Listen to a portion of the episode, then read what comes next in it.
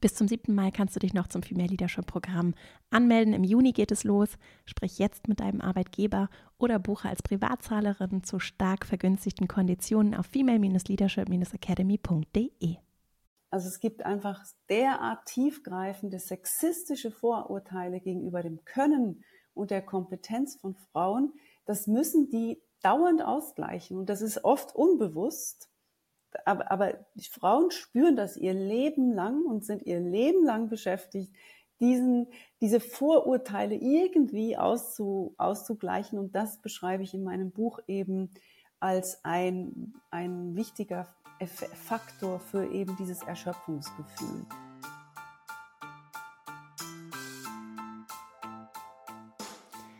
Herzlich willkommen zum Female Leadership Podcast. Mein Name ist Vera Strauch und ich bin Host hier im Podcast, in dem es darum geht, dass du deinen ganz eigenen Stil im Job und im Leben findest und deinen Weg mutig und selbstbewusst gehst. In dieser Folge heute geht es um die Erschöpfung der Frauen, um Mental Load und darum, wie wir damit zum einen einen Umgang finden können, aber vor allem auch die Rahmenbedingungen uns angucken können, unter denen das entsteht. Und dazu habe ich einen wunderbaren Gast zu Besuch. Franziska Schutzbach ist Soziologin, Genderforscherin und Dozentin. Äh, sie hat sich auf Gender-Themen spezialisiert, wie Sorgearbeit und Vereinbarkeit, genderspezifische Gewalt, Misogynie und Antifeminismus, Rassismus, reproduktive Rechte und Gesundheit. 2021 ist ihr Buch Die Erschöpfung der Frau erschienen, in dem sie kritisch das System beleuchtet, das von uns Frauen alles erwartet, aber nichts zurückgibt. Ein System, das Frauen immer noch gleichsetzt mit Fürsorge, kümmern, sich um andere sorgen und das sowohl im familiären Kontext als auch häufig im Job. Von Frauen wird verlangt, ständig verfügbar zu sein und Schutzbach zeigt in ihrem Buch auf, welche Rolle verschiedene Diskriminierungsmechanismen dabei spielen. Also wie weitere Faktoren wie Hautfarbe, Herkunft, Sexualität, Aussehen in diesem in dieser Verfügbarkeitsdynamik eine Rolle spielen. Und in unserem Gespräch heute gucken wir eben diesen Status quo der erschöpften Frau uns an. Denn gerade jetzt auch mit Blick auf die Weihnachtszeit spüren viele Menschen diese Erschöpfung besonders stark. Und es lohnt sich auch systemisch darauf zu blicken, wie es denn dazu kommt und was sich vor allem dann ändern kann, damit diese Mental Load vermieden, umverteilt, fairer angegangen werden kann. Und das Ganze für eine gerechte Arbeits- und Lebenswelt. Und deswegen freue ich mich riesig, dass du hier bist, Franziska. Herzlich willkommen im Podcast. Hallo Vera, vielen Dank für die Einladung. Ich freue mich auch. Wir, äh, ich würde gerne über dein Buch und deine Arbeit insgesamt sprechen und vielleicht zum Start ist es mal ganz schön, noch mal so zu hören, wie bist du denn äh, zu diesem ja sehr großen Thema und Themenkomplex gekommen? Da gibt es zwei verschiedene Antworten. Also mhm. zum einen eine eher mh, hm, ja so persönliche und eine andere, die eher so ein bisschen theoretisch ist. Also die theoretische Antwort ist, ich sitze ja hier in der Küche, wie du sehen kannst, und ähm, ich habe mich relativ früh während meines Studiums zur Geschlechterforschung mit dem Thema Care-Arbeit beschäftigt, also unbezahlte Haus- und Familienarbeit und inwiefern eben genau die Küche zum Beispiel oder mhm. überhaupt Haushalte eben genau nicht zur wahren produzierenden ökonomischen äh, Dimension dazugerechnet werden, wie die feministische Ökonomie ja schon länger kritisiert, sondern eben als etwas angesehen wird, also eben zum Beispiel die Küche, das einfach nur privat ist und in dem Sinne eben zum Beispiel auch nicht mitgerechnet wird in der Mainstream-Ökonomie, inwiefern ähm,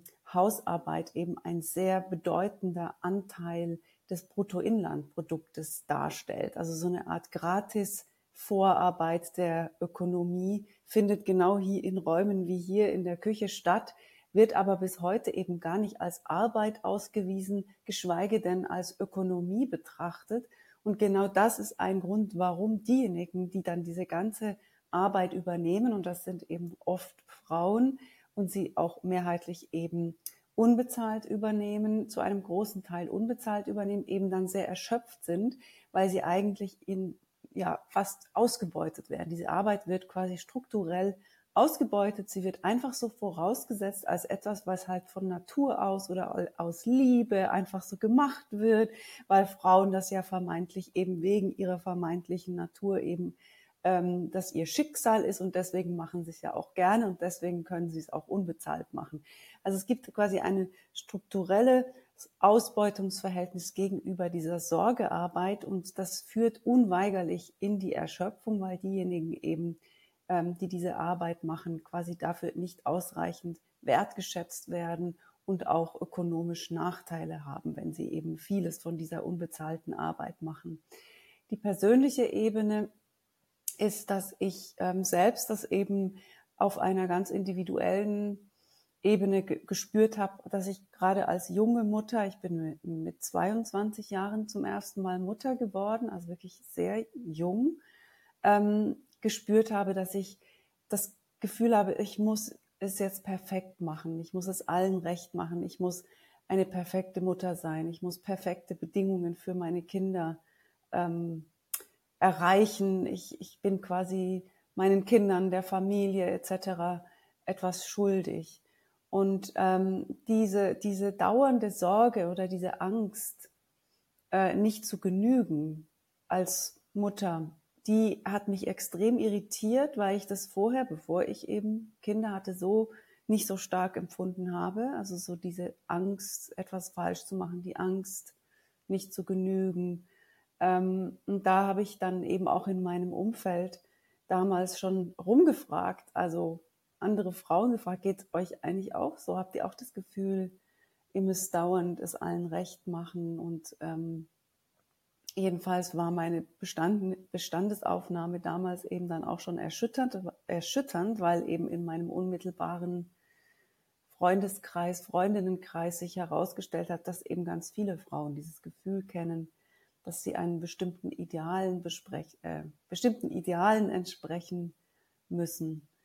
Und aus diesem Gefühl heraus, dass ich ganz stark selbst ähm, ja gespürt habe als als junge Mutter, habe ich mich auch angefangen mit diesem Thema zu beschäftigen und meistens hängen ja eben diese privaten Erfahrungen und die strukturellen Bedingungen rundherum eben sehr eng miteinander zusammen und ich versuche in meinem Buch eben gerade auch diese Ebene von individueller Erfahrung von Frauen, also die Gefühle, die Frauen eben haben, zu verbinden mit einer Gesellschaftsanalyse. Was ich total schön finde, muss ich, das muss ich noch mal kurz kommentieren. ich habe gerade ein Buch gelesen von einem, ich weiß nicht, ob du den, vielleicht kennst du Gabor Mate, der hat ein Buch geschrieben, das heißt äh, Der Mythos des Normalen. Und da geht es so um Gesundheit und macht viel Traumaforschung und wagt sich da sehr mutig aus einer medizinischen Perspektive auch. Und ich finde sehr gut gemacht, erstaunlich, die auch so beide Ebenen aufzumachen. Und da geht es tatsächlich auch viel um so Studien wie zum Beispiel Frauen haben, ich weiß gar nicht, über 80 Prozent der Autoimmunkrankheiten oder so, so eine vollkommen absurd hohe Zahl. Okay. Und er macht, er macht dann zum Beispiel da auch eine Brücke auf zu äh, zum Beispiel unterdrückter Wut und wie das eben sich auswirken kann auf Gesundheit. So. Und mhm. das waren sehr spannende Zahlen auch, die zu mhm. lesen. Mhm. Ja. Und ja. Und ja, es gibt eben, wenn wir jetzt über Erschöpfung sprechen, gibt es natürlich auch dann Zahlen, die eben zeigen, dass Frauen öfter Burnouts haben. Das heißt jetzt nicht, dass Männer das nicht auch haben. Also ist auch bei Männern mittlerweile ein verbreitetes Phänomen, aber äh, Frauen haben tatsächlich das äh, noch öfter. Und die Forscherin, auf die ich mich da auch beziehe, also in meinem Buch geht es jetzt nicht in dem Sinne wirklich um klinische Burnouts mhm. erstmal, ja, sondern das man, muss man auch gut unterscheiden zwischen der klinischen Definition von Burnout und eben einem allgemeinen Gefühl, erschöp permanent erschöpft zu sein, was aber noch nicht in dem Sinne klinisch ist. Und natürlich verschwimmt das dann auch manchmal, ist nicht ganz klar voneinander abzugrenzen, so quasi die wirklich die Krankheitsform dieser Erschöpfung oder eben halt so quasi so ein allgemeines alltägliches Gefühl von Erschöpfung. Aber eben auch bei den klinischen Formen von Erschöpfungsdepressionen ähm, oder Burnout, da ist es tatsächlich so, dass ähm, ein, ein äh, relativ mh, mm, wichtiger Grund oder ein zentraler Grund, warum Menschen eine Erschöpfungsdepression entwickeln, Perfektionismus ist. Also so quasi die permanente Orientierung an Fehlern, äh, die permanente Angst, Fehler zu machen, fü führt dazu, dass Menschen anfangen, perfektionistisch zu sein, was ein völlig anderer Antrieb ist zu handeln.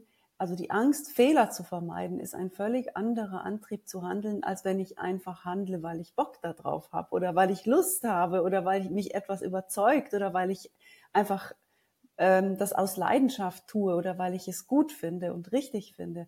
Und da gibt's eben sehr interessante äh, Untersuchungen, die eben zeigen, dass quasi diese, dass es eigentlich in unserer Gesellschaft eine zunehmende Angst gibt, und zwar nicht nur bei Frauen, sondern bei allen Menschen, äh, nicht zu genügen und mang mangelhaft zu sein und eben zunehmend Menschen aus dieser äh, Angst heraus handeln, insuffizient zu sein. Und das ist eben dann entsteht durch diese angstbasierten Handlungsweisen entsteht eine große Fehlerorientierung, also die ständige Orientierung daran, was ist falsch, was habe ich jetzt falsch gemacht, was könnte schief laufen. Und das ist so eine Art von psychischer Disposition, die eben in besonderem Maße anfällig macht für Erschöpfung. Also wir müssen verstehen diesen Zusammenhang von Perfektionsanspruch, Fehlervermeidung, Angst und eben äh, dem Risiko, erschöpft zu sein. Und Frauen äh, machen halt in einer besonders ausgeprägten Weise die Erfahrung, dass, äh, dass sie weniger ernst genommen werden, dass sie immer mehr leisten müssen, um ernst genommen zu werden, dass sie sich mehr beweisen müssen, um ernst genommen zu werden. Sie müssen ja auch, äh, das wissen wir auch aus Studien, Frauen müssen, um die gleichen Karriereschritte wie Männer zu machen, das Doppelte oder Dreifache leisten, weil ihnen einfach weniger zugetraut wird. Und das hat mit einer fort, fortbestehenden Frauenfeindlichkeit, also mit Misogynie in unserer Gesellschaft zu tun. Das heißt, Frauen machen schon als Mädchen oft die Erfahrung, dass sie weniger ernst genommen wird, dass, dass ihnen weniger Kompetenz zugetraut wird. Und aus dieser Sorge heraus, nicht zu genügen oder fehlerhaft zu sein, oder entwickeln viele Frauen eben ähm, Perfektionismus und Perfektionismus eben, das kann sich auswirken äh, in ihrer Rolle als Mütter, das kann sich aber auch im Beruf stark auswirken. Ähm, also Frauen machen viel mehr Überstunden, ähm, sind permanent erreichbar, haben das Gefühl, sie sie müssen alles besonders fleißig äh, und, und zuverlässig ähm, erledigen.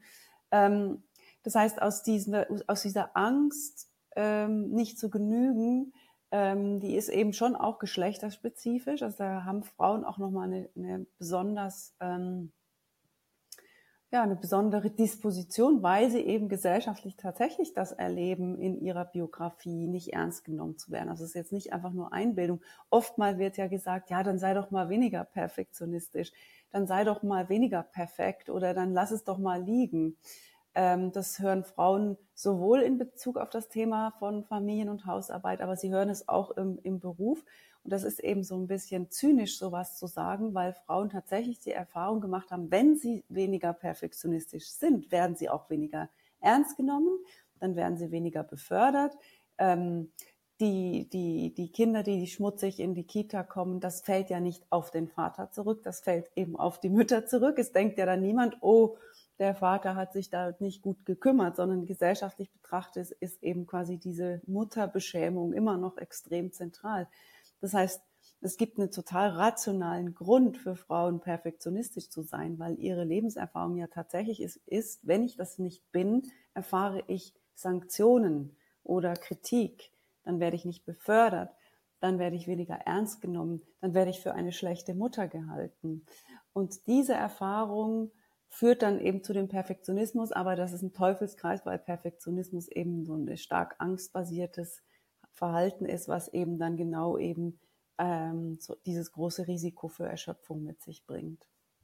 Deswegen tue ich mich übrigens auch so schwer mit diesem mit diesem Ausspruch von sei doch authentisch zum Beispiel. Das ist so, weil das, also jetzt gerade auch so im beruflichen Kontext gesehen, ja. ne? weil es ist ein sehr privilegierter, aber es ist ein Luxus, sich authentisch verhalten zu können. Und ich finde da so dieses Beispiel ganz gut, da sitzen viele Menschen an einem Besprechungstisch und wenn ich jetzt die Geschäftsführerin bin, da kann ich mich da authentisch hinsetzen, wie ich will.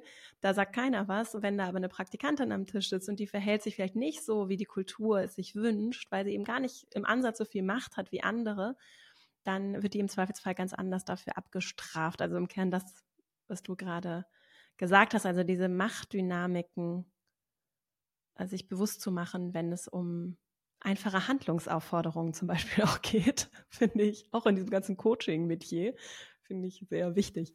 Mhm. Absolut. Also ich finde das eine sehr schöne Beobachtung oder wichtige Beobachtung. Authentizität muss man sich leisten können. Authentisch, authentisch sein ist ein Privileg, weil ja tatsächlich eben, wenn ich, also wir wissen das auch aus, aus äh, Studien, dass eben Frauen, die dauernd eigentlich im Beruf damit beschäftigt sind, äh, mit ihrem Geschlecht irgendwie umzugehen. Weil wenn ich, wenn ich zum Beispiel sehr fürsorglich bin oder freundlich, dann wird, wird daraus oftmals rückgeschlossen, dass ich keine wenig Führungskompetenz habe. Wenn ich aber zu, ähm, zu wenig fürsorglich bin als Frau im Beruf, sei es in der Führungsposition oder im mittleren Kader oder wo auch immer, wenn ich zu wenig fürsorglich bin, dann wird mir das auch wieder ähm, zum Nachteil, weil dann ähm, spricht man mir das Frausein ab und, und, und, und stuft mich als zu männlich oder karrieregeil äh, oder machtorientiert, macht, machtbesessen oder so ein. Also diese äh, Aufforderung, authentisch zu sein, das ist wirklich ein Hohn, wenn man bedenkt, wie, wie eben authentisch sein, je nachdem gerade Frauen, aber auch natürlich anderen minorisierten äh, Gruppen und Personen zum Nachteil, zum Strick gedreht werden kann. Ähm, es gibt wahnsinnig viele Vorurteile gegenüber Frauen.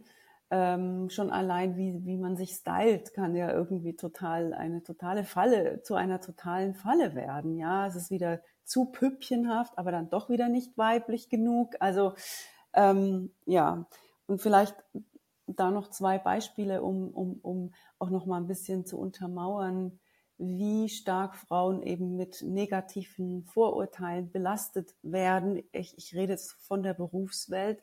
Da gibt es diese interessante, ähm, ich glaube, es ist eine amerikanische Studie, die eben ähm, gezeigt hat, dass äh, Lebensläufe mit exakt gleichen Qualifikationen, sobald ein Männername draufsteht, halt um ein Vielfaches besser bewertet werden, als wenn ein Frauenname draufsteht. Und zwar vor allem äh, hinsichtlich Führungskompetenzen. Also sobald auf dem exakt gleichen Lebenslauf ein Männername draufsteht, ähm, wird der exakt gleiche Lebenslauf eben, ähm, wird diese Person in Bezug auf Führungs Führungskompetenz sofort qualifizierter und höher eingestuft, als wenn eben ein Frauenname draufsteht. Und zwar systematisch. Wir haben auch die spannende Studie von Iris Bonnet, das ist eine Soziologin, eine Harvard-Professorin. Sie hat ähm, zu den äh, wichtigsten US-Symphonieorchestern geforscht. Vielleicht äh, kennst du diese Studie, wo sie eben gefragt hat, warum sind in diesen Orchestern so wenig Frauen, Profimusikerinnen. Und die haben dann eben rausgefunden, dass äh, wenn sie das Auswahlverfahren anonymisieren, also einen Vorhang aufhängen und die Musiker und Musikerinnen hinter dem Vorhang vorspielen, die Frauenquote sofort steigt weil eben nicht mehr dieses Vorurteil greift, dass Frauen weniger geeignet sind für komplizierte klassische Musik. Also es gibt einfach derart tiefgreifende sexistische Vorurteile gegenüber dem Können und der Kompetenz von Frauen. Das müssen die dauernd ausgleichen und das ist oft unbewusst. Aber, aber Frauen spüren das ihr Leben lang und sind ihr Leben lang beschäftigt, diesen, diese Vorurteile irgendwie auszu, auszugleichen. Und das beschreibe ich in meinem Buch eben als ein, ein wichtiger Faktor für eben dieses Erschöpfungsgefühl, weil immer um Geltung gerungen werden muss, immer bewiesen werden muss, dass ich das als Frau auch kann, dass ich auch ernst genommen werde.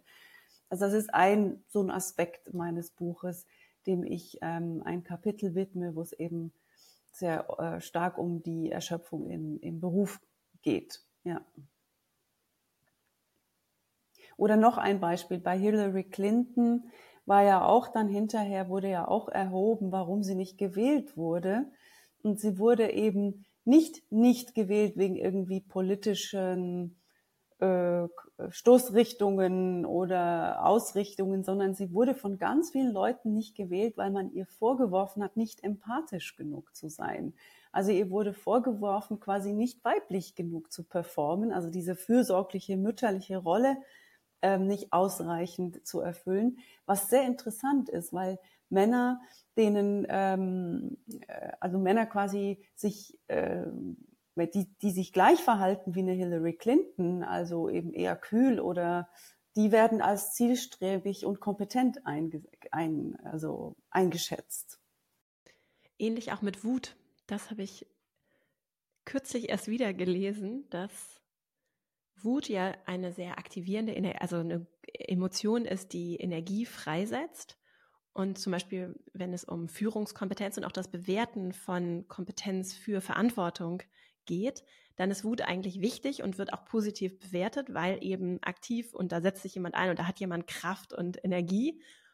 Wenn Frauen aber wütend sind, dann, äh, dann funktioniert das in der Logik dann nicht mehr, weil von Frauen, weil Wut bei Frauen.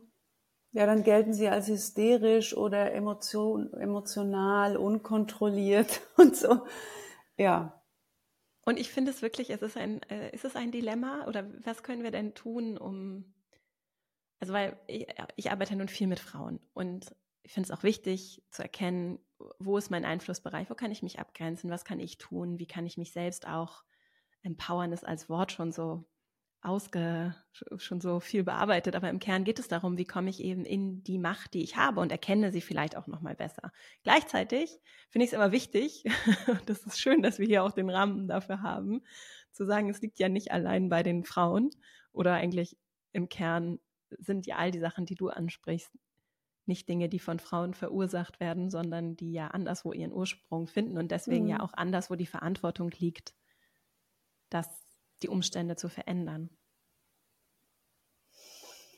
Ja, also wahrscheinlich bist du da schon die bessere Expertin zu der Frage, was wir ähm, tun können, gerade spezifisch in der Erwerbswelt, um quasi solchen Vorurteilen ähm, zu begegnen oder damit aktiv oder ja umzugehen? Was wäre denn deine Antwort auf diese Frage? Hm. Also eine Sache, die ich, wenn es um Biases geht, ne, also um diese Vorurteile, die wir haben, geht, dann wird ja viel darüber gesprochen, zu sensibilisieren, auch gerade natürlich mit Männern zu sprechen, die zu sensibilisieren. Eine mhm. Sache, die ich ganz spannend finde, in meiner Arbeit, die eben vor allem mit Frauen stattfindet, ist uns als Frauen auch, und das tun wir ja hier auch, dafür zu sensibilisieren, weil ich es bei mir auf jeden Fall beobachte, dass ich, seitdem ich mich so viel damit beschäftige, schon mehrere Momente, an die ich mich erinnern kann, erlebt habe, bei denen ich dann gesagt habe, Moment mal, Vera, du bist gerade innerlich, bewertest du diese andere Frau Stopp. so. Mhm. Weil ist ja toll. Ich hatte jetzt zum Beispiel eine sehr wütende Podcast-Gästin. Das war eine herrliche Folge. und ich habe mich aber dabei beobachtet am Anfang, dass ich dachte, oh Gott, sie wird so wütend. Wie werden da andere Menschen, werden die dann aufmerksam zuhören, wenn sie so wütend wird? Also auch so im Sinne von, oh Gott, oh Gott, wir wollen doch diese ganzen Botschaften rüberbringen. Und dann habe ich mich dabei beobachtet und gedacht, nein, es ist herrlich. Lass uns ein wütendes Interview führen. und ähm, das ist jetzt eine Sache, die ich für mich versuche zu berücksichtigen, gar nicht, weil ich davon betroffen bin, sondern weil ich mich als Teil des Systems erkenne und für mich bewusst immer wieder,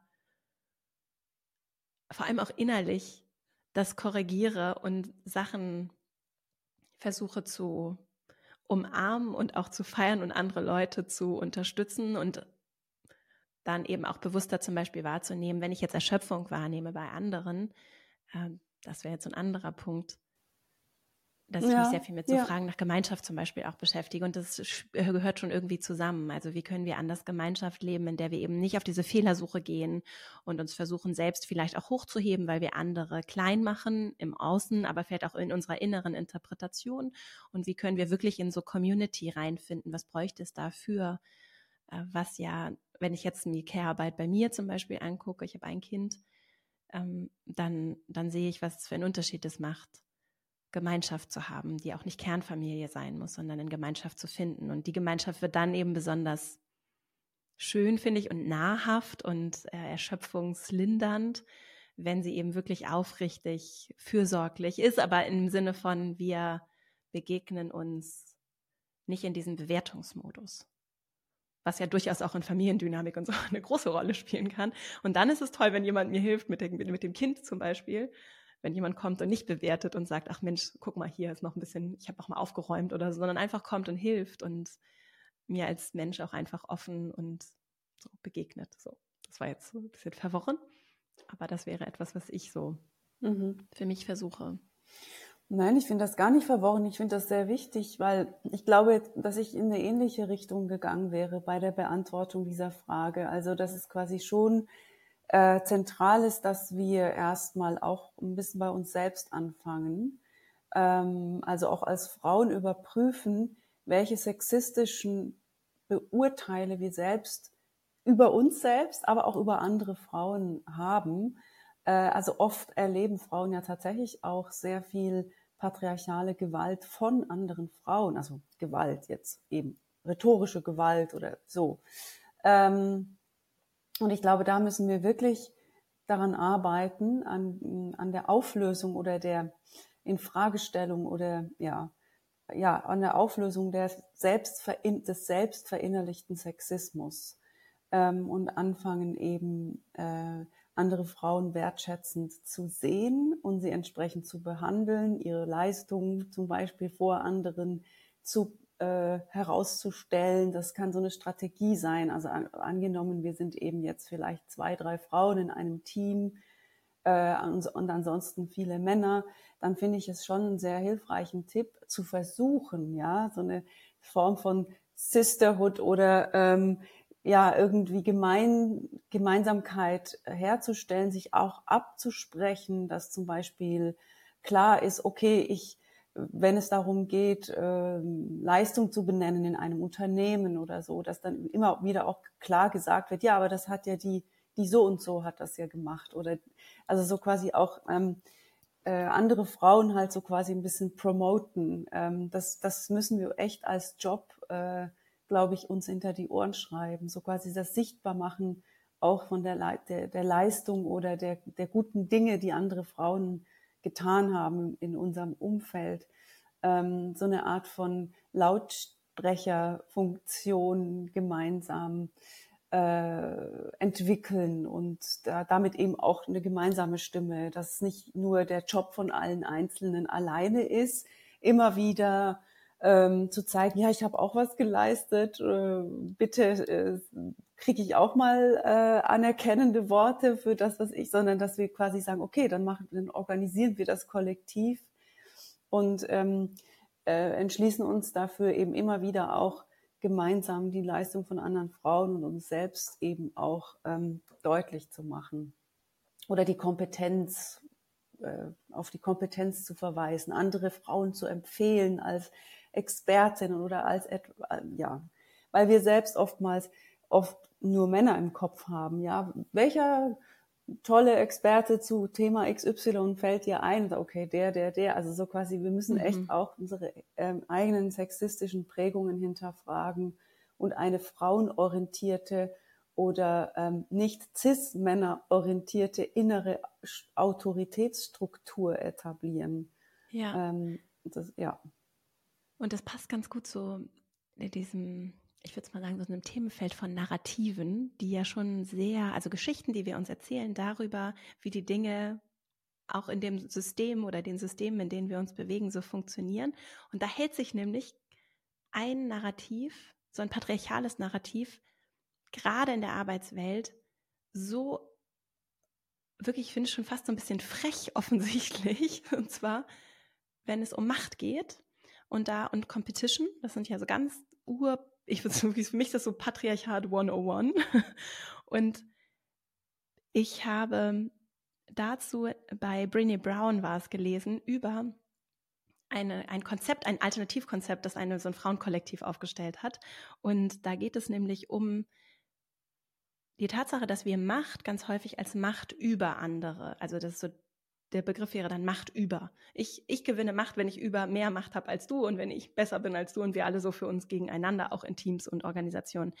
Dann, wenn wir das aber reframe und eine andere, eine andere Erzählung aufmachen, dann können wir nämlich Macht mit anderen aufmachen. Und dann ist es nämlich auf einmal so, dass mein Einfluss wächst, wenn ich ihn mit dir teile.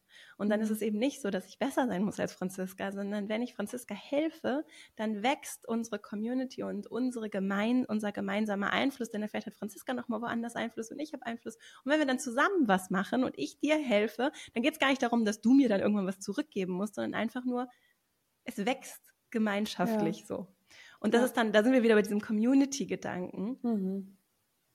Ist, dir, ist dir dieses, weil ich finde das so spannend mit den Erzählungen, ist dir das schon, spielt das eine Rolle auch in deiner Arbeit, wie wir Dinge definieren, was wir uns erzählen darüber, was wahr ist und was vielleicht aber auch überhaupt nicht stimmt? Ja, doch, klar. Also ich, ich, würde mal sagen, meine ganze Arbeit besteht eigentlich darin, eben mhm. äh, falsche Erzählungen über Geschlechter Rollen zu dekonstruieren und äh, zu entlarven, also ja. und, und, auch aufzuzeigen, wie sehr sie, wie schädlich sie sind und wie sehr sie diese Narrative eben fortwirken. Ähm, also historisch ist es ja schon so, dass vielleicht auch noch so ein entscheidender Punkt, dass quasi die Frauen ja auch einfach als die Gebenden immer konzipiert mhm. worden sind. Im Zuge der Geschichte der bürgerlichen Moderne und der Industrialisierung umso mehr, wo quasi überhaupt diese starke Arbeitsteilung in Frauen sind zuständig für das Private, für die Familie, für das Wohl der Kinder. Die Männer sind zuständig für das Öffentliche, für die Erwerbstätigkeit, für das Geldverdienen. Also quasi diese, diese Vorstellung, dass Frauen einfach qua ihrer Natur ähm, verantwortlich sind, die äh, gebend zu sein, fürsorglich zu sein, das Wohlergehen und die Bedürfnisse anderer zu gewährleisten, ähm, dafür zu sorgen, dass Menschen sich von der harten Welt erholen können, es gemütlich zu machen, gemeinschaftsstiftende Rituale gewährleisten, wie We eben Weihnachtsfeiern organisieren oder an Geburtstage denken oder ein Kärtchen schreiben, sich entschuldigen. Also all diese gemeinschaftsstiftenden Rituale sind ja eigentlich Frauenjobs oder werden zu Frauenjobs geframed und Frauen werden auch von sehr klein an so sozialisiert, also schon Töchter, das wissen wir auch aus soziologischen Studien, dass eben Töchter, also als Töchter sozialisierte Kinder viel mehr adressiert werden, wenn es um soziale Belange in der Familie geht. Ähm, sie bekommen auch viel mehr Lob, wenn sie äh, zum Beispiel sich kümmern um kleine Geschwister oder um die Großeltern. Wenn sie ein schönes Bild machen, dann kriegen Töchter sehr viel Lob, während eben Söhne sehr viel mehr Lob bekommen, wenn sie autonomieorientierte Dinge tun. Also nicht am sozialen oder kollektiven orientierte Dinge, sondern Dinge, die sie als autonom, die sie autonom machen, auf Bäume klettern oder ein kompliziertes technisches Gerät zusammenbasteln.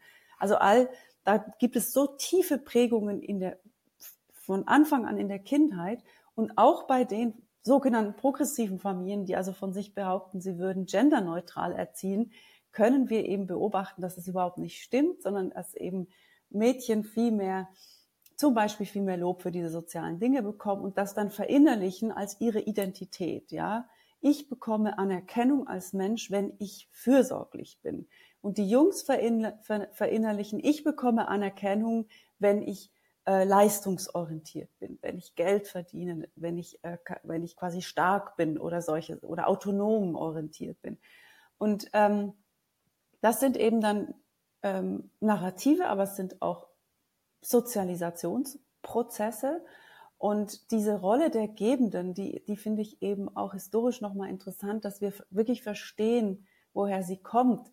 Ähm, das hat auch so eine Form von Frauen schulden der Gesellschaft etwas. Eben sie schulden der Familie und dem Mann und den Kindern, sie schulden ihnen, dass sie sich äh, wohlfühlen, dass es ihnen gut geht.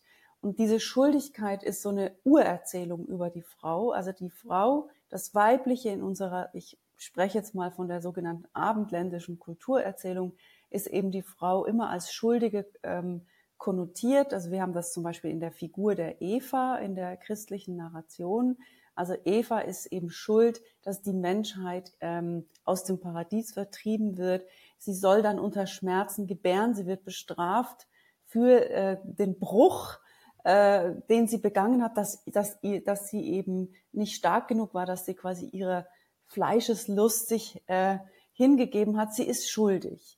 Und diese Schuldigmachen von Frauen ist quasi dann wiederum in der Umkehrung der Auftrag und ihr müsst es jetzt wieder gut machen. Unser Auftrag ist immer, es gut zu machen, es wieder hinzukriegen und zu sorgen, dass unser Fehler, unser Urfehler überhaupt eine Frau zu sein oder ähm, etwas falsch gemacht zu haben, irgendwie zu kompensieren. Ähm, da kommt eben auch diese, ich würde eben sagen, diese Kulturnarrative über die Schuldigkeit der Frau, ähm, die sind so tief in unserer DNA, dass wir sie immer noch spüren. Also auch wenn wir jetzt andere Gesetze haben als noch vor 200 Jahren, aber dass wir immer noch spüren, eben wenn wir etwas falsch machen, haben wir sofort ein riesiges schlechtes Gewissen. Und wir müssen verstehen, woher das kommt. Also es gibt auch noch äh, weitere Beispiele. Die, die Hexenverfolgung war ja auch ein Paradebeispiel für die Schuldigmachung der Frau. Also sobald irgendeine Ernte, äh, Missernten oder Krankheiten es gibt, wurden eben Frauen dafür schuldig gemacht, dafür sogar verfolgt und, und umgebracht. Es wurden auch einige Männer ähm, als Hexen verfolgt, aber mehrheitlich waren es eben doch Frauen. Also auch da haben wir sehr stark dieses Narrativ, Frauen sind schuld und deswegen müssen sie was wieder gut machen. Ähm, und äh, wir haben das dann in den Märchenerzählungen, also die bösen Frauen in den Märchen, die bösen Stiefmütter. Es wimmelt von schuldigen, bösen Müttern, Stiefmüttern, die einfach äh, das Leben ihrer Kinder total äh, verderben. Also Schneewittchen, die, die Königin, äh, die, die Mutter von Hänsel und Gretel. Also das ist ja die Stiefmutter, aber das ist auch interessant, weil in den Urmärchenversionen war es eben tatsächlich die leibliche Mutter, wurde es erstmal erzählt, die leibliche Mutter ist so böse, dass sie ihre eigenen Kinder im Wald aussetzt und später im Zuge der bürgerlichen Moderne, wo dann plötzlich dieses Mutterideal so stark wurde, also Mütter müssen perfekt sein, sie, sie sind das Wichtigste für ihre Kinder, wurde dann plötzlich das umerzählt, weil die, die, leibliche Mutter, die, die kann jetzt nicht so böse mehr sein. Also erzählen wir es in die Stiefmütter um. Das ist äh, also so ein interessantes Detail. Aber ähm, jedenfalls, was ich einfach sagen will, also, oder auch die Pandora-Figur, das Narrativ der Pandora. Pandora öffnet die Büchse, die Büchse der Pandora. Dann kommt dieses ganze, die ganzen Monster kommen auf die Welt hinaus. Auch hier, eine Frau ist schuld, dass es den Menschen schlecht geht dass es der Welt schlecht geht. Und ähm, diese Schuldigkeit ist etwas, was quasi ähm, sehr tief sitzt in, in der Kulturerzählung und sich aber dann eben auch ökonomisch auswirkt. Also Frauen schulden eben der Familie und dem Staat und der Wirtschaft ihre Arbeit. Bis vor kurzem in der Schweiz, bis in die 70er Jahre, durfte eine Frau nicht erwerbstätig sein ohne die Erlaubnis des Mannes. Das heißt, ihre Arbeitskraft gehörte ihrem Ehemann. Das war ein radikales Besitzverhältnis. Die Arbeit der Frau gehört dem Ehemann und der Familie. Nur wenn er freundlicherweise Ja sagt, darf sie äh, erwerbstätig sein. Ähm, auch das Thema Vergewaltigung in der Ehe. In der Schweiz wurde das erst im, in den 90er Jahren wurde Vergewaltigung in der Ehe justiziabel. Und erst in den Nullerjahren in der Schweiz wurde es zum Offizialdelikt erklärt. Das heißt, bis vor kurzem, das ist wirklich noch nicht lange her, das müssen wir uns mal vorstellen, gehörte der Körper, die Sexualität und die Erotik der Frau in einer Ehe dem Mann. Der Mann besaß die Sexualität der Frau. Er durfte sogar ähm, eben sie vergewaltigen straffrei. Das gehörte quasi zu, zu, dem, zu dem Deal. Das heißt, es gibt ein Verfügungsverhältnis, ein Besitzanspruchsverhältnis, das wir bis vor kurzem sogar noch gesetzlich verankert hatten, wo quasi diese Rolle der Frau ganz klar definiert ist als eine der Verfügbaren. Sie muss einfach verfügbar sein. Und zwar ganz materiell, aber eben auch ähm, äh, ideologisch. Und das ist einfach ähm, wichtig zu verstehen, weil das ist noch nicht lange her. Wir haben zwar die Gesetze abgeschafft, aber die äh, Philosophin Eva von Redeker, sie spricht hier immer von einem Phantomschmerz. Etwas ist nicht mehr da, aber wir spüren es in unserer gesamten kulturellen DNA. Diese Verfügbarkeitshaltung der, der, der Frau gegenüber ist immer noch präsent. Das sehen wir auch in den Zahlen zur sexuellen Belästigung, was ja auch nichts anderes ist als eben ein Anspruch auf Verfügbarkeit über den weiblichen Körper. Ähm, und da ähm, kommt jetzt einfach dieses Thema der Erschöpfung ins Spiel, weil Frauen jetzt nicht mehr nur für die Liebe und die Fürsorge und die Kinderversorgung verfügbar sein sollen, sondern seit einigen Jahren eben auch vermehrt im Beruf. Also jetzt kommt diese Mehrfachdimension. Sie, es, es, es, wir, wir kommen jetzt zwar weg von dieser traditionellen Hausfrau, was irgendwie auch emanzipatorisch richtig und wichtig ist. Frauen sind vermehrt in die Berufswelt eingestiegen. Einige waren schon immer berufstätig. Das ist ein Ernährermodell, konnten sich sowieso die meisten sowieso noch gar nie wirklich leisten. Das ist eh auch ein Mythos, dass das jemals wirklich mehrheitsfähig gewesen wäre in der realen Praxis.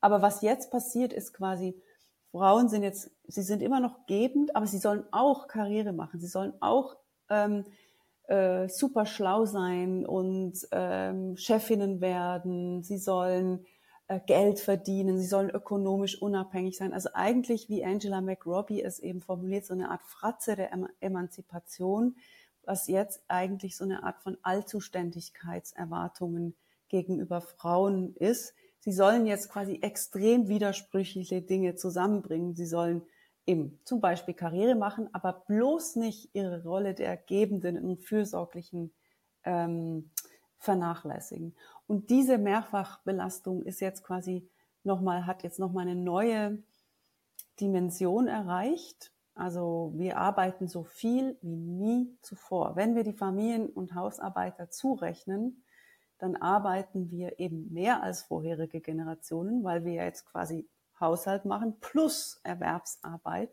Ähm, also es, ähm, in den USA hat Arlie Hochschild schon in den 80er Jahren diese Mehrfachbelastungen auch wirklich berechnet und kam zu dem Schluss, und ich glaube, das ist bis heute nicht viel besser, dass Frauen in den USA, wenn man die Haus- und Familienarbeit mit dazu rechnet, also immer äh, einen Monat mehr pro Jahr arbeiten als die Männer. Das heißt, es gibt einfach eine ganz einfache Rechnung, wenn Leute immer mehr Erwerbsarbeiten müssen, um über die Runden zu, zu, kommen. Das ist ja zum Teil auch nicht nur freiwillig, sondern Familien müssen immer mehr arbeiten, um Mieten zahlen zu können, um den Alltag zu bewältigen. Dann bleibt eben aber auch weniger Zeit für die Care-Arbeit, für die Sorgearbeit. Die gerät massiv unter Druck. Ähm, und dadurch entsteht einfach eine ganz reale Erschöpfung. Das ist einfach zahlenmäßig total logisch, dass wir gerade total erschöpft sind. Und dann kommt noch hinzu,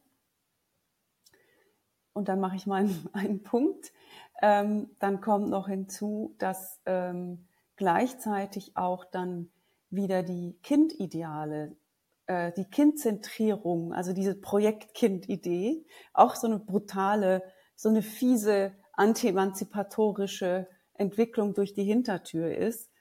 Ähm, wo quasi jetzt so eine Art von, ähm, also du kennst das ja sicher auch, also ein, ein, ein Zugang zu Informationen, aber auch Ratgeber und Foren, wo ja quasi ähm, der Anspruch an junge Mütter heutzutage ins Unermessliche gestiegen ist, was du alles berücksichtigen musst, um eben eine perfekte Kindheit zu gewährleisten.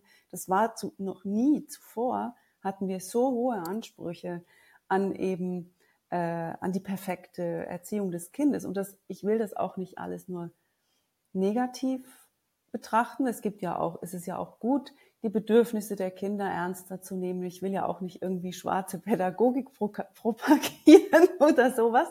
Aber ich war kürzlich an einer Konferenz mit vielen Stillberaterinnen und ähm, Hebammen und selbst die, und die sind ja äh, bekanntlicherweise sehr pro Stillen und, und so weiter, selbst die haben mir gesagt, sie, diese Entwicklung, die es jetzt gerade gibt, sie haben lauter junge Mütter, die so einen Perfektionsanspruch haben und einen solchen Stress, wenn es dann zum Beispiel nicht klappt mit dem Stillen oder irgendwas nicht ganz so perfekt läuft bei der Geburt oder überhaupt, wie sie es vorgestellt haben, eine Existenzkrise haben, dass sie alles falsch gemacht haben gegenüber diesem Kind, wo sogar die die, die äh, absolut ideologisch überzeugtesten Stillberaterinnen denen dann sagen, ja, vielleicht kannst du es auch mal jetzt lassen mit stehen.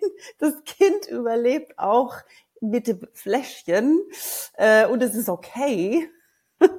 also, wo ich wirklich so dachte, wow, da haben wir natürlich auch durch das Internet auch eine Vergleichbarkeitskultur etabliert, eine brutale Vergleichbarkeitskultur, wo Mütter auch gegenüber einander zu Konkurrentinnen werden, wer jetzt am besten das macht mit als Mutter. Also das, das äh, finde ich schon eine Entwicklung, wo ich mittlerweile echt denke, ich würde niemals jetzt mehr ein Kind haben wollen. Ja, neu, jetzt als junge Mutter, ja, wenn ich mir das vorstelle, das jetzt zu machen. Ich habe quasi Kinder gekriegt noch vor dem digitalen Zeitalter. Ich hatte ein einziges Buch, wo halt irgendwie drin stand, ja, so und so wickelt man.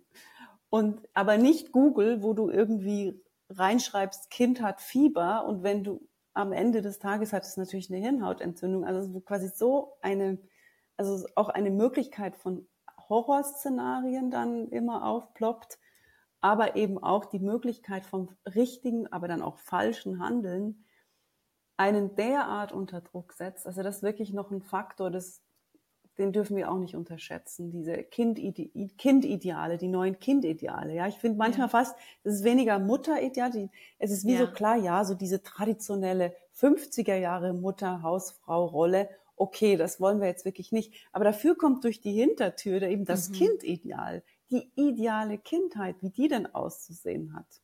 Ja. Und interessant ist in der Gleichung, wo ist der Vater? Beziehungsweise wo sind die Männer? Gar nicht mal nur die Väter, sondern ja die Männer, die anderen Menschen, die das auch noch mittragen. Kinder sind ja auch kein Privateigentum und auch nicht das, schon gar nicht das Privateigentum der Mutter alleine. So. Ja. Und deswegen, ich habe das vorhin gedacht, als du das gesagt hast, so mit diesem Care und sich zu kümmern, also um Gemeinschaft auch zu kümmern. Ich bin da sicherlich auch durch die Narrative sehr geprägt. Nur erstmal per se würde ich sagen, ist ja gut, ist ja wichtig. Wir sind ja soziale mhm. Wesen. Es mhm. braucht, braucht ja Leute. So interessant ist es dann, dass es dann eben bei einzelnen landet, per se eben bei der Frau. Wo sind die Männer, die sich dafür verantwortlich fühlen und sich nicht zurücklehnen und sagen, ja, super, jetzt arbeitet sie auch noch, kann sich ja hier auch um unsere Altersvorsorge kümmern und was da alles für Anforderungen sind. Ach, und übrigens, der Körper soll ja auch noch gut aussehen und du musst ja auch gesund sein und so, du musst dich ja um sich selbst auch noch kümmern. Mhm. Und dann frage ich mich, wo sind die Männer? so. Also ich ja. würde mal sagen, soziologisch ist es schon so, dass wir eine Zunahme an sogenannten aktiven Vätern ja. beobachten. Also da hat sich vieles verändert jetzt im Vergleich zu noch eben unserer Vätergeneration. Also dieser klassische abwesende Vater, den gibt es natürlich auch immer noch, aber insgesamt sind die Väter viel engagierter, interessierter, haben das auch mittlerweile als sinnstiftende Tätigkeit für sich entdeckt, das Vatersein. Ja. Also da gibt es schon ähm, Veränderungen ähm, auch eben mit der Elternzeit, selbst wenn wir immer noch weit von, von einer echten Gleichberechtigung entfernt sind, aber dass eben Väter äh, Elternzeit auch übernehmen, meistens weniger als die Frauen etc. Also wie gesagt, wir sind noch weit von äh, echter Gleichberechtigung entfernt, aber ich würde schon auch sagen, es ist nicht so, dass da jetzt gar nichts passiert wäre. Ähm, ich glaube, ähm, wichtig zu berücksichtigen ist, dass tatsächlich das Engagement, das neue Engagement dieser neuen Väter tatsächlich zum Teil auch wieder aufgefressen wird von diesen neuen Kindidealen. Ja. Also wir müssen es mal so, ein, die, diese heutigen Väter, die sich doch verhältnismäßig ins Zeug legen, wären für Frauen vor 30 Jahren eine recht krass tolle Entlastung gewesen. Für ja. die heutigen Mütter sind sie mittelmäßig entlastend, weil der Anspruch, wie du Eltern sein musst und wie eben du mhm. ähm, helikoptermäßig ein Kind aufziehst, so gestiegen ist, dass das Engagement der Väter da schon wieder alles wegfrisst und dass die Frauen gar nicht als Entlastung empfinden können, weil eben der Perfektionsdruck so massiv gestiegen ist. Ähm, also das ist so ein bisschen das Drama der neuen Väter. Da muss ich sie auch mal in Schutz nehmen. Die können machen, was sie wollen. Wenn das Kindideal so hoch ist, dann ist das nur so ein Tropfen auf einen heißen Stein.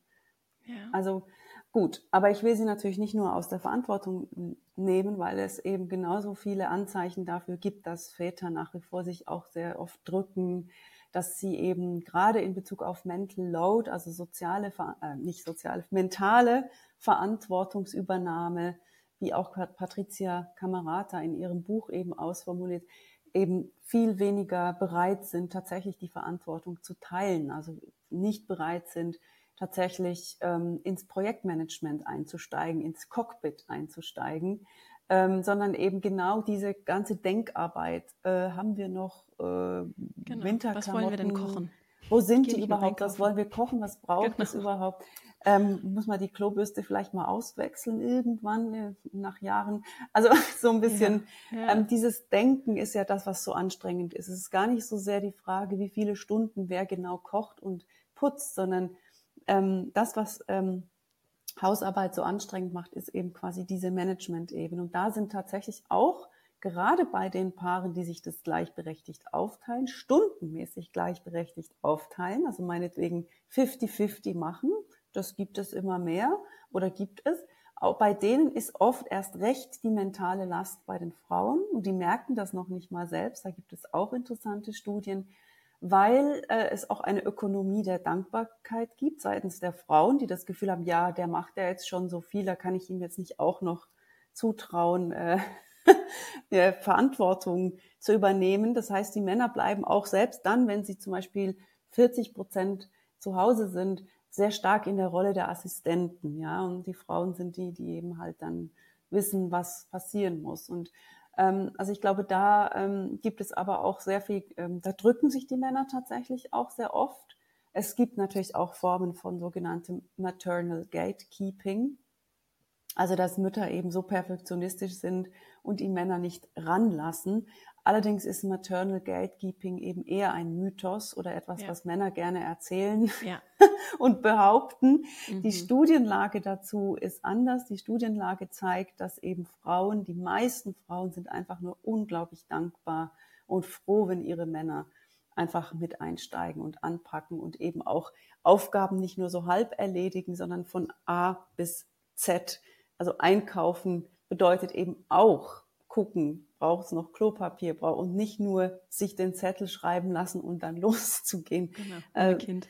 Genau, also und, und, in der Regel ist das Hauptproblem, warum eine gleichberechtigte Aufteilung immer noch scheitert. In, ich rede jetzt mal von heterosexuellen Paarbeziehungen, tatsächlich, dass Männer sich drücken. Das ist immer noch das größere Problem als Maternal Gatekeeping. Ohne zu behaupten, dass Maternal Gatekeeping nicht manchmal auch ein Faktor sein kann. Also natürlich gibt es auch Frauen, die, denen würde, würde es sicher gut tun, auch den eigenen Perfektionismus runterzuschrauben oder zu, abzugeben. Also ich will gar nicht sagen, dass das nicht etwas ist, was manche nicht tatsächlich auch üben können oder sollten. Aber es ist auf jeden Fall rein soziologisch betrachtet nicht der Hauptgrund, warum äh, gleichberechtigte Aufteilung scheitert. Vielleicht dazu letzt noch eine Studie, die ich dazu sehr interessant finde. Ähm, da wurde in US-amerikanischen Haushalten Tausende von Familien gefilmt während mehreren Monaten. Und das waren alles Familien, die sich als progressiv ähm, selbst betrachten. Also so sagen, ja, wir haben das ungefähr gleich aufgeteilt, eben die Frauen voll erwerbszeitig, die Männer auch und beide machen gleich viel mit den Kindern und dem Haushalt.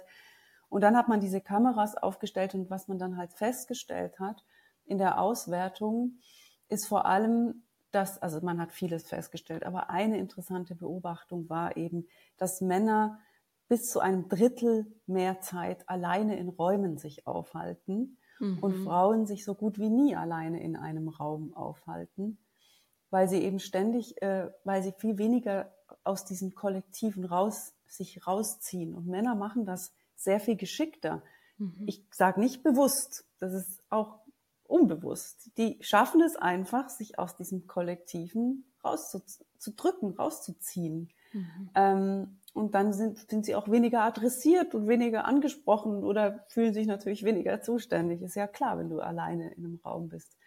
Und die andere Studie, die auch interessant ist, ich weiß, noch mal eine andere, die haben irgendwie gemessen, Hormonen, Stresshormone gemessen und auch bei gleichberechtigten heterosexuellen Konstellationen haben sie eben gemessen, dass Männer, wenn sie nach Hause kommen, eigentlich relativ schnell das Stresshormon sinkt. Innerhalb von einer halben Stunde tritt so quasi die, die Entspannung ein. Die, die mhm. erholen sich zu Hause. Und bei Frauen erhält das Stresshormon halt einfach an bis 10 Uhr abends, weil sie sich eben so lange zuständig fühlen die ganze Zeit und nicht, nicht in dieses Gefühl kommen, jetzt habe ich mal, jetzt ist mal Schluss, jetzt habe ich Feierabend. Und noch lust, also wirklich lustig ist, dass das Stresshormon bei den Frauen dann sinkt, wenn sie sehen, wie ihr Mann Hausarbeit übernimmt. Also wenn der den Staubsauger in die Hand nimmt, dann sinkt sofort das Stresslevel. Und auch herausgefunden hat man, dass diese Paare übrigens mehr Sex haben. Also wenn Männer mehr im Haushalt machen, dann sind Frauen eben weniger gestresst, sondern haben das Gefühl, sie können wirklich delegieren und haben wirklich einen gleichwertigen äh, mhm. Managementpartner an ihrer Seite. Dann äh, haben die auch mehr Lust auf Sex. Also Gleichberechtigung lohnt sich auch sexuell betrachtet, während die traditionellen Modelle am, am wenigsten Sex haben, weil einfach da eben Frauen, ist einfach verständlich, nach so einem totalen Care-Arbeitstag da halt offensichtlich weniger Lust ist. Also die äh, Gleichberechtigung hat tatsächlich auch eine positive, kann, kann eine positive Auswirkung auch auf eine Beziehung haben in vielerlei Hinsicht.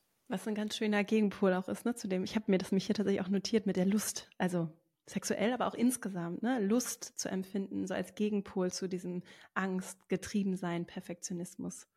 Ja, was für ein schöner Schluss. Wir sind leider schon äh, am Ende und ich danke dir sehr für deine Zeit hier. Wir verlinken auf jeden Fall deine Bücher, vor allem aber auch die erschöpfte Frau und oder die Erschöpfung der Frau, so. Ja, und, Erschöpfung äh, der Frauen, das ist sogar in der Mehrzahl. Erschöpfung der Frauen, sorry. Kein Problem. Wir verlinken das in den Show Notes, deine Arbeit, alles auch zu dir, deine Website, ja, wie man dich super. erreichen kann. Ja. Und ich danke dir sehr und wünsche dir einfach, wir müssen leider jetzt zum Ende kommen, leider jetzt schon. Vielleicht kommst Klar. du irgendwann nochmal wieder. Ich, es hat alles mir ganz klar. viel, ich habe ganz viel gelernt und okay. alles Gute für dich. Alles gut. Danke. Dann bis zum nächsten Mal. Mach's gut, Vera. Ciao. Ich hoffe, dass du aus diesem Interview für dich etwas mitnehmen kannst, dass du vielleicht auch diese Erschöpfung, die ich auf jeden Fall spüre, dass du die vielleicht im ersten Schritt jetzt erstmal während des Gesprächs wahrgenommen hast und auch diese Last, die Druck, den Druck der Perfektion, Dinge vermeintlich verkehrt zu machen, diese Angst davor, vielleicht auch nicht gut genug zu sein, abzuliefern, gerade jetzt in dieser Jahreszeit, dieser Zeit im Jahr, einen, für dich einen wohlwollenden, guten Umgang damit zu finden, auch zu einfach auch mit etwas Abstand zu erkennen, dass wir es eben auch mit strukturellen Dynamiken zu tun haben. Und Franziska hat ja ganz spannende Studien zitiert, dass es da eben auch strukturelle Dimensionen gibt, äh, deren Last jetzt nicht auch noch auf deinen Schultern, deren Last das zu lösen, jetzt nicht auch noch auf deinen Schultern landen soll sondern einfach die Erkenntnis,